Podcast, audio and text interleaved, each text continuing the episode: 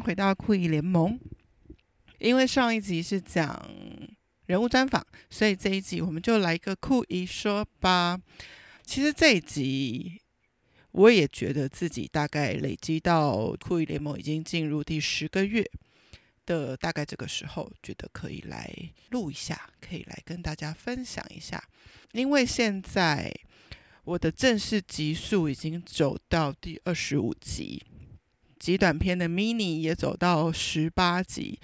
所以以自己的节目来说，已经累积了四十三集的经验。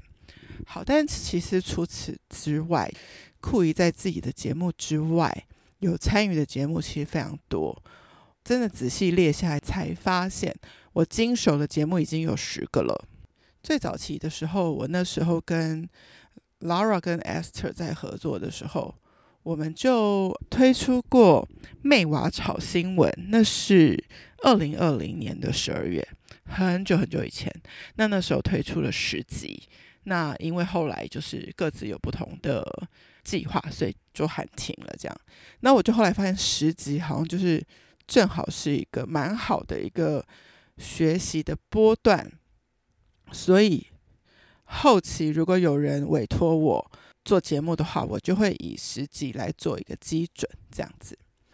陆续的发展呢，就是在一个经纪公司接的案子里面，我做过运动类节目，就是运动人的 Pancake，那也做过时事跟人物专访的节目，叫高维修男女，这是一个双主持。那这中间接案也有接过。LGBT 友善的节目也有接过，阅读型就是单人单口的节目。那另外额外接到就是长辈邀约合作的节目，就是 for 熟龄来听的节目是《雪花翩翩》。以上这几个节目我都是担任制作人。那接下来就有担任监制或是共同监制的节目，包括一个健身与瑜伽的节目叫《J 人健生活》，还有最近新推出的节目叫《周休三日》。那另外曾经短暂的时间有帮一个节目当过呃内容顾问，是《功夫妈妈秀》，就帮他们想一些一季的吧的节目主题这样子，然后再加上我自己的节目《酷姨联盟》。所以就是林林总总不同呃项目，不同关注话题，那总共有十个节目。那说起来也蛮挑战的，蛮多都是周更新的节目。那也有遇过，就是主持人是长期要去美国，所以在他在台湾的时间，我们可能会需要遇到，可能一个月之内要录十集节目，然后所以就是要非常密集的敲来宾的时间啊。对大家可以录音的时间呢，包括准备访纲，都是在很急促、很紧缩的状况之下来进行的，就有很多的心得。那希望这一集可以跟大家来分享一个很简单，但是可能其实经过这两年的磨练，我也有一些心得的题目，叫做“能不能开一个 podcast”。很多人觉得，因为 podcast 跟广播不一样嘛，广播你必须去。考进一家电台，然后去主持一个节目，然后在规定的广告破口里面去塞进完整的内容。那可能跟来宾问答，加上你播音乐等等，都要时间掌控得非常完美。那当然，早期我以前常常要进电台去分享译文活动的时候，就是经历过那样子的一个非常 live 的一个战场。大家会相较于 podcast 觉得哦。Podcast 比较简单啊，你就是可以比较自由的时间录音，没有一定的广告破口的限制。你一个节目要多长，也不一定是要 fix 一个时间，就一切都比较自由，而且它可以自由让你在选择你想要的上架平台，然后你要上架让大家收听的平台，也都可以由你自由选择。那感觉门槛是比较低的，对，其实没错。所以感觉哦，是不是人人都能？当 podcaster，我觉得 yes and no。当你有想说 OK 这件事情不会很难，那我来做，OK 你就开始做。但是很多事情是你真正开始实践的时候，你才发现哦，其实执行要遇到的问题还蛮多的。比如说很简单讲，如果你自己选择了一个周更新的节目，那就代表你每一周要写出一个主题，找好资料，然后能够完整的。如果你是单口相声，就要完整的说，可能二十分钟或者三十分钟关于这个知识。然后你的铺陈是什么？起承转合是什么？你有没有想象听众在听的时候是什么样的环境？他的记忆最长，可能是不是因为只用听觉，所以只能三到五分钟？所以当你提一个概念，到你解释完它，不能是解释中又有注解，又有小注解，又有小小注解，因为毕竟它不是一个阅读，它是一个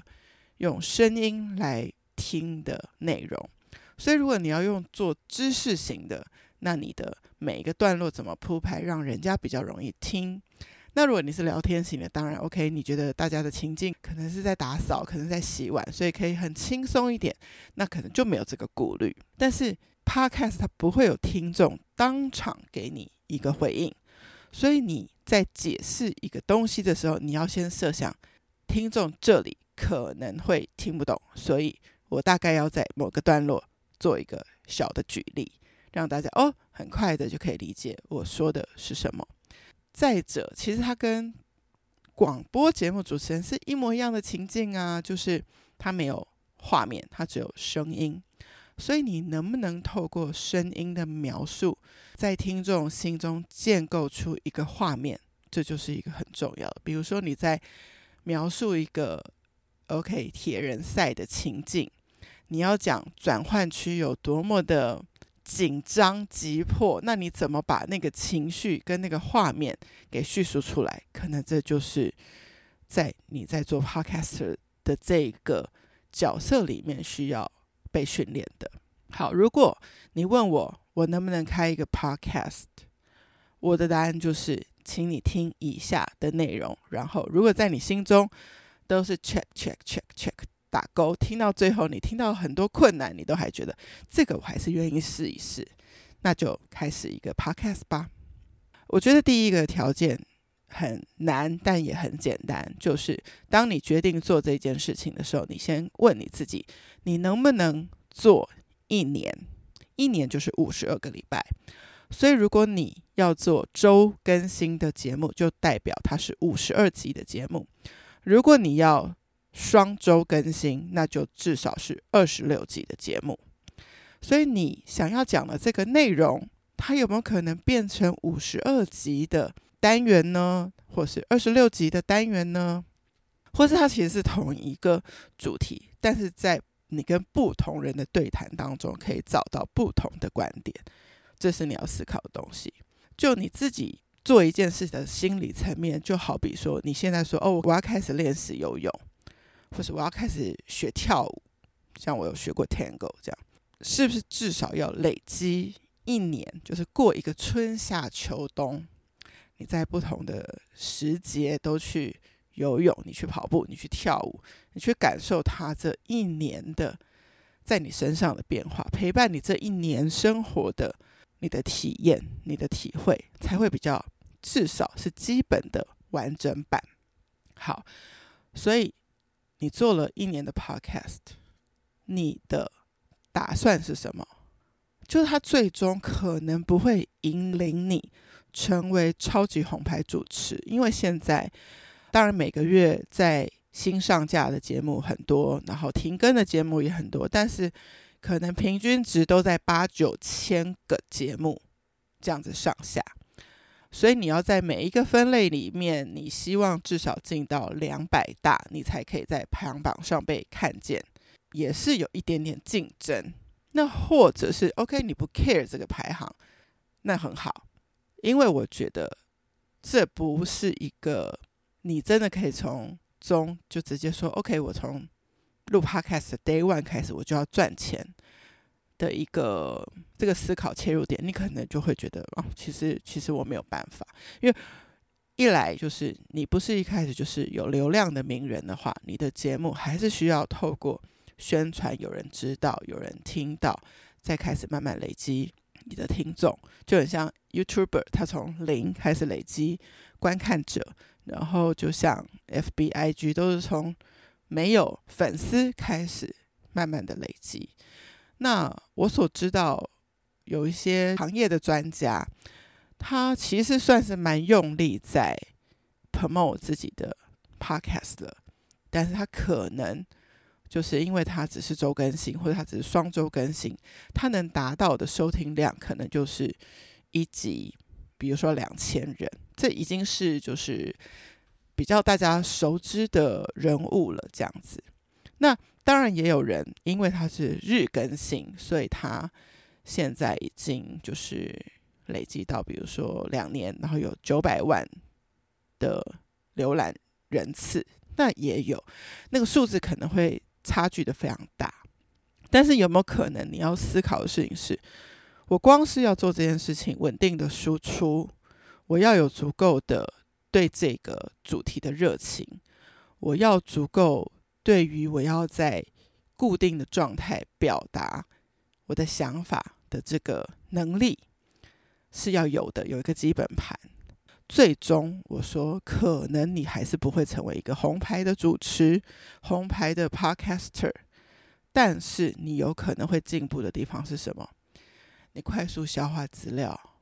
你未来会对于，如果你是其实是上班族，然后 podcast 是你兼着做的一个自我练习，你在简报表达力上一定会进步。然后，即使你是双周更新，那如果你是一个访谈节目，你这一年也有机会认识了二十六位来宾。透过 podcast 的认识是怎么样的一个认识？因为你一定会在节目中介绍他，那一定会在节目中找出他生命经历或者是他职场发展里头的亮点，然后来跟听众分享。那经过你的归纳，经过你的提纲整理，到你真实面对来宾的时候，他的回答，那你能不能再从他的回答中再找出一个观点，再问他 follow up 的 question？这个中间都是非常好、非常好的练习。最棒的收获应该就是，当来宾也很认真的准备你这一集的内容的时候，你自己其实知道你会得到大大的知识或能量。举例就是我当过一小段时间顾问的那个《功夫妈妈秀》，那它是一个英文节目，它主要是在讲妈妈从宝宝在孕期的时候到出生之后会遇到所有问题，他都找一个专家来对答。那比如说有一集就在讲关于哺乳这件事情，他就找一个泌乳专家来问问题对答。那最直接跟最好的知识，就是在你主持的过程当中你就获取到了。这跟你在网络上爬文。找资料又有一点不一样，你可以先找了一些资料，但你对于某一些你更想知道的重点还是有所疑惑的时候，你可以直接问专家本人。我觉得这个是当一个 podcast 主持人最大最大的能量收获来源。很多人其实更担心的是设备类哦，就是我有没有一个嗯。专业的录音室，或是专业的录音设备在家里，或是我有没有剪接软体等等这些技术。其实，如果你们去听，有一些 podcaster 也会跟你们分享，他们有讲到说，其实最早期他们就因为对这个题目非常非常热情，所以他忍不住要分享，所以他可以在任何开车的塞车时段就打开手机的。录音软体就开始录了。如果他其实讲得够完整的话，其实基本上可以不用经过太多的剪辑，就直接打包这个音档，然后直接从后台很容易的就上架。所以设备跟技术其实是可以被支援的。比如说，如果你也可以上网找，就是有没有接案的剪接师，就是跟他谈一个。固定的费用，然后每一个礼拜协助你做剪接，这个也很多人可以接。那像我的支持系统就是酷姨联盟，就是有酷姨丈，就是我先生就帮我做剪接。那当然他又又比较更挑剔，所以他会把我很多的嗯，或者很多的停顿，或者很多的然后去拿掉，让大家在听的时候比较舒服一些。也有人就是主张没关系，就是一切以最自然为主，所以他甚至不会把呃声音背景，比如说猫咪突然叫，或是手机突然响，或是垃圾车经过的声音拿掉，他就觉得对，这就是我很自然我在我家生活录的录音，就是这个声音，那就很真实的呈现在大家面前。当然，就是在设备方面，我自己有比较大的一个坚持，就是我希望有来宾的时候，他们可以比较舒适的录音，然后在一个比较愉快的录音环境。所以在有来宾的集数，我还是会去呃租借一个比较舒服的录音空间。曾经合作过的空间有很多个，那我也可以依照不同的来宾的属性或者他的所在位置去。挑选不同的录音间来变换这个录音的心情，这些都是如果你愿意投资一点点费用，差不多三百到八百之间一个小时的录音间非常的多。如果你想要在节目上更精进的话，可以聘请一个制作人，因为其实很多人做自己的制作人是会有一些迷思的，所以我自己也试过，曾经把十集节目委托出去这样子。所以可以有一个平衡的观点。好，那在不同等级的投入的制作人，我说的等级倒不是说对方的资深或是经验值的程度，而是他 involve 在你的节目的程度。他可以做到你个人的 branding 吗？还是他可以做的是每一集的企划？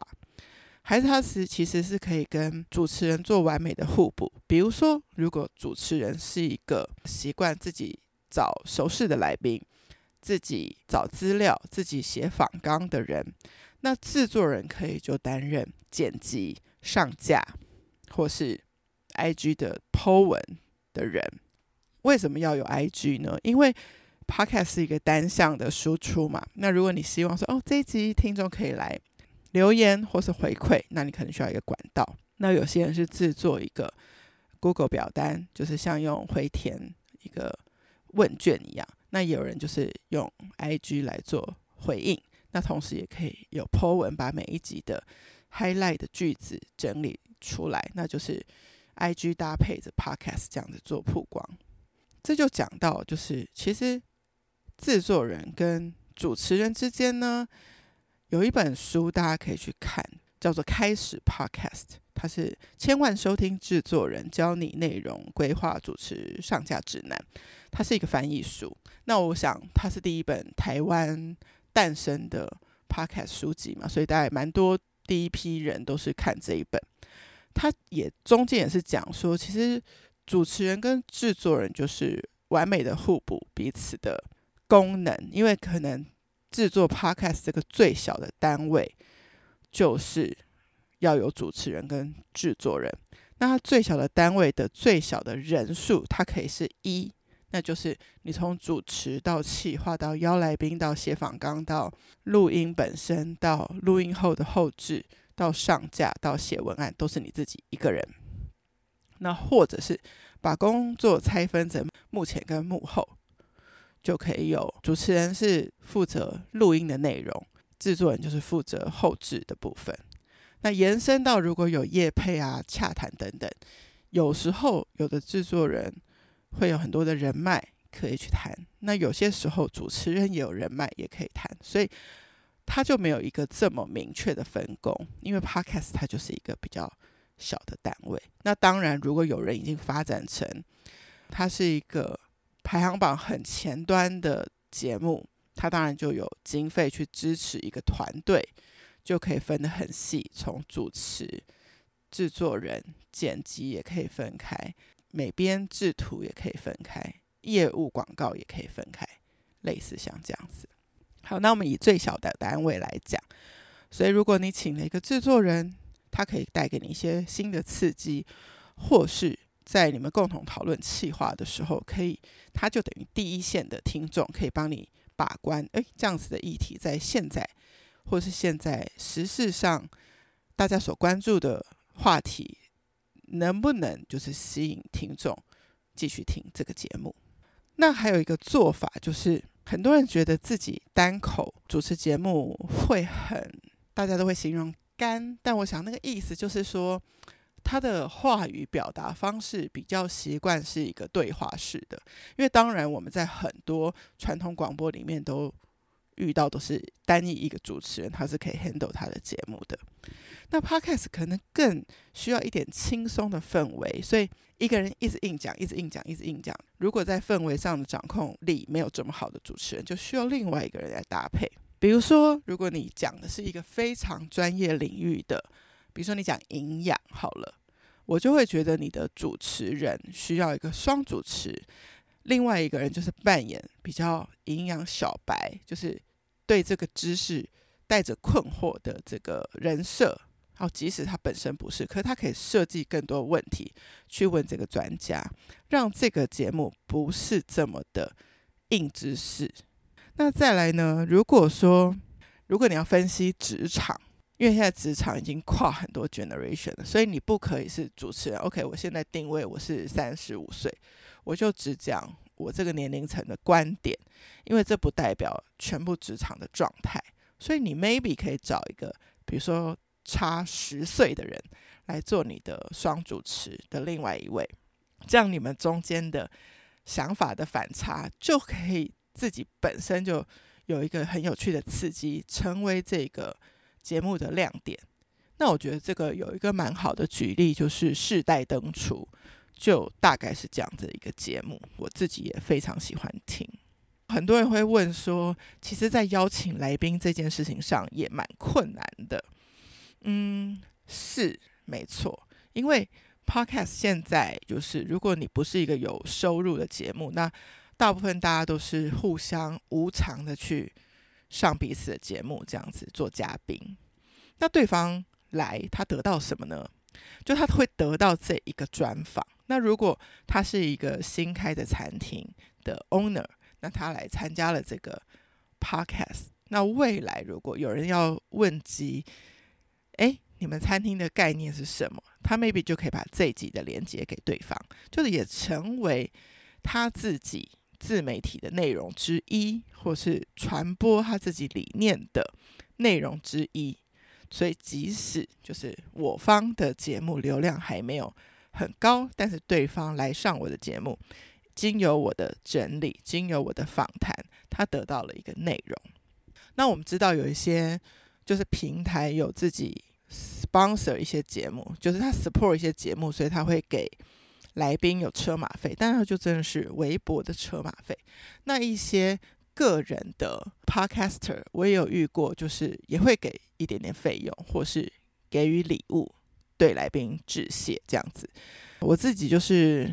因着交情不同，越熟的好像就没有收到我的礼物。比较像是我们也约个会，然后把聊天录下来，然后希望分享到平台上，然后内容可以有益于他人，这样子的一个分享的心情。对，所以也非常谢谢我的来宾们。那大家都会说，就是要把 Podcast 做红，就是你要找有流量的来宾来，就是也没错。但是有流量的来宾，他可能上过很多节目，很多内容他也都聊过了。那除非他要。打他的书，或者是他的戏，或是他的 CD 音乐单曲，否则他可能也没有那么勤跑宣传。那就要观察有没有一些议题，其实是他感兴趣，但是他还没有机会上节目聊的，那又切合你的节目主题。比如说，我参与的一个共同监制的节目叫《周休三日》，那如果有一个来宾，然后他。其实很有名了，然后他后来可能开了一间公司，然后他的理念就是要让员工周休三日，诶，这就符合理念，所以就可以邀请他来讲他的公司经营理念，这样也许他会比较愿意。所以要让主持人跟来宾都很 enjoy 的话题，这集的内容的精彩度本身会比较成功。那我都相信内容的精彩度 OK 了。它的流量会慢慢的累积上来，我也蛮不赞成所有的流量都是靠来宾来支撑，因为最终大家会想要留在这个节目的原因，其实都是为了主持人。那我当然非常感谢我们家的双宝，其实是他妈妈嘛，因为一定是妈妈播的，都很定时的听我的节目。我是怎么知道的？我有一天跟美美聊天，然后她跟我说：“哦，这一集是维利阿姨的节目，那是她来上的第一次还是第二次？”哇，她问这个题目，我想说，嗯，真的是我的铁粉，她真的是都有听才知道维利阿姨有来两次。哦，当然也很谢谢有一些。就是一样有在主持 Podcast 的好朋友，也会持续的收听，也会反馈给我，他们听到我每一集的一些感动，这样都会持续的让我可以有动力继续做下去。好，然后呢，就我再回到我最一开始的提醒，如果这些事情你都觉得，诶。都可以尝试看看，也蛮有趣的，也不嫌麻烦。再来就是你也不担心失败，你不担心你有一集录出去，结果可能品质没有到这么好，可能就是八十五分。但是你为了要保持周更新，而且你的主持功力还在进步当中，毕竟你不是专业训练的主持人出身。那如果你能耐得住批评，耐得住。你不是每一集都会得五颗星，你有这样子的心理准备，那我觉得你可以开始你自己的 podcast，因为做了之后，你会发现你想象中你非常爱的那个主题，你是不是真的那么爱？比如说，我觉得我很喜欢小孩，我喜欢跟每一个阿姨、叔叔、伯伯、姑姑、爸爸妈妈、爷爷奶奶。聊关于小孩的事，没错。但是我能不能一直换角度，持续的一年都在聊关于这个领域的事情，而且越聊越解剖出一些观点，跟挖掘出一些其实被隐藏的事情。比如说，我这次就会发现，原来其实酷姨很多，但是都非常的隐形，因为很多酷姨把工作放在比较前面，所以。我在 social media 上面比较看得到他们的工作分享，但是对于他们去带家族的小孩，对他们而言是休息，所以他就没有 po 文，所以我就不知道原来他们是这么喜欢小孩的。所以这个隐藏的来宾，我又怎么去找出来？用什么样的蛛丝马迹去找出来？比如说，我看到朋友 po 说，呃，这次万圣节的衣服是就他写他小孩的名字。的大阿姨帮忙做的，我想，哎，有一个隐形的厉害的阿姨在这里，那我也不可能去循线探访出来，然后让她愿意被我访问？那当然也很多人是不愿意，就是上节目的，这样他会觉得嗯有点尴尬，或是这这就是家族的事情，就比较有自己的隐私，那我也不一定想要在节目上分享等等，你都会去经历这些，所以。我刚刚说了，再回到第一点，如果你考量了我刚刚以上整理的这些点、线、面，然后你还是觉得我可以，我愿意为了输出内容，